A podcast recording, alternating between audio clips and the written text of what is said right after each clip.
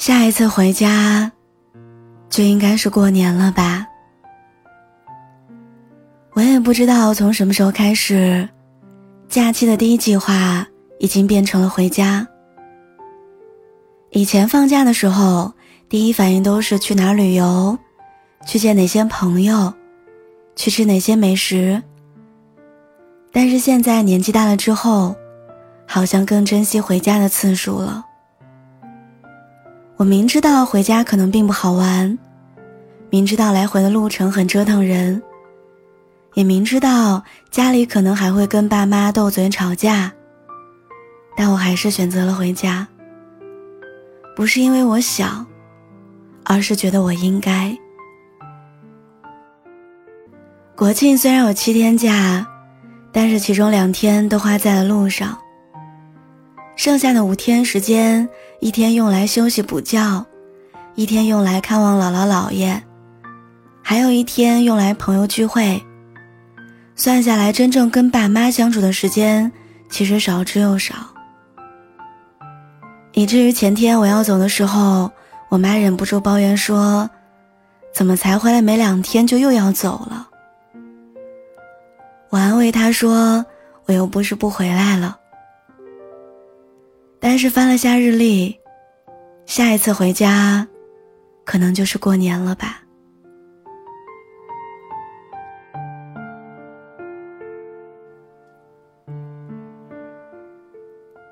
以前总觉得回家是一件特别容易的事儿，陪爸妈是一件非常平常的事儿。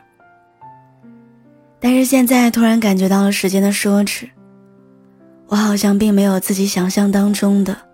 那么有时间，一年到头真正陪在爸妈的身边，可能连一个月都没有。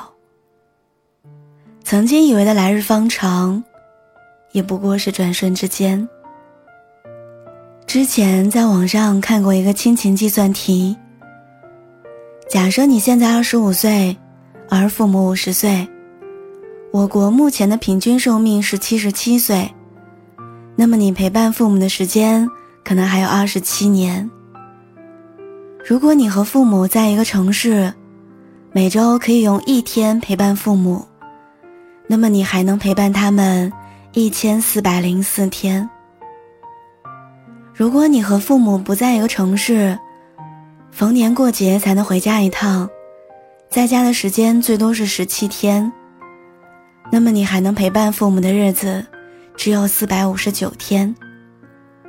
如果你离父母特别远，工作又非常忙，一年只能回家一次，一次只有七天的时间，那么你能够陪伴父母的时间，只剩下了一百八十九天。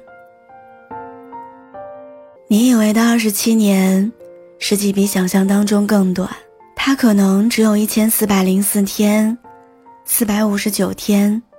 一百八十九天，很难过吧？我们能够陪伴父母的时间真的越来越少了，而这件事儿，他们比我们更早知道。所以逢年过节的时候，他们总在掐着手指数着你回家的日子。到家之后，他们又在心里默默倒数你离开的时间。其实父母。比我们更珍惜每一次见面的机会。前两天和朋友在一块吃饭，他问了我一个问题：“你一个人在青岛打拼多累呀？为什么不在老家找一个事儿做？即使工资不高，但好歹爸妈在身边。”其实这个问题我也想过很多回，但最后，我还是选择了留在这里。因为在老家工作，一个月的工资最多也就三四千块钱，但消费水平一点都不比大城市低，所以一年算下来根本攒不到多少钱。虽然陪在父母身边的时间更多了，但他们连病都生不起了。一场不大不小的疾病，就可能压垮一个家庭。似乎长大之后，很明显的标志，就是有了主动防范风险的意识，开始提前预备生病所需要的钱，开始计划给爸妈买各种保险，开始给自己的未来做很详细的打算。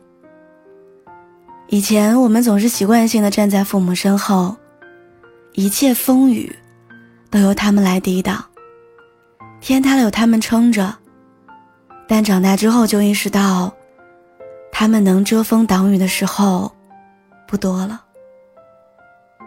人们总说家是最温暖的避风港，但是这个港湾里被保护的，不应该只有子女，还应该有父母。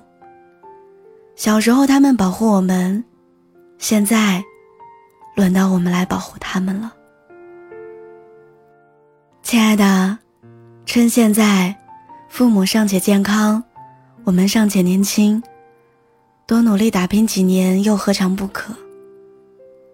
这一次的离开，不过是为了下一次更好的回来。人生这一趟旅程，不管开往哪个方向。最后的终点都会是家。希望春假回家不要太晚。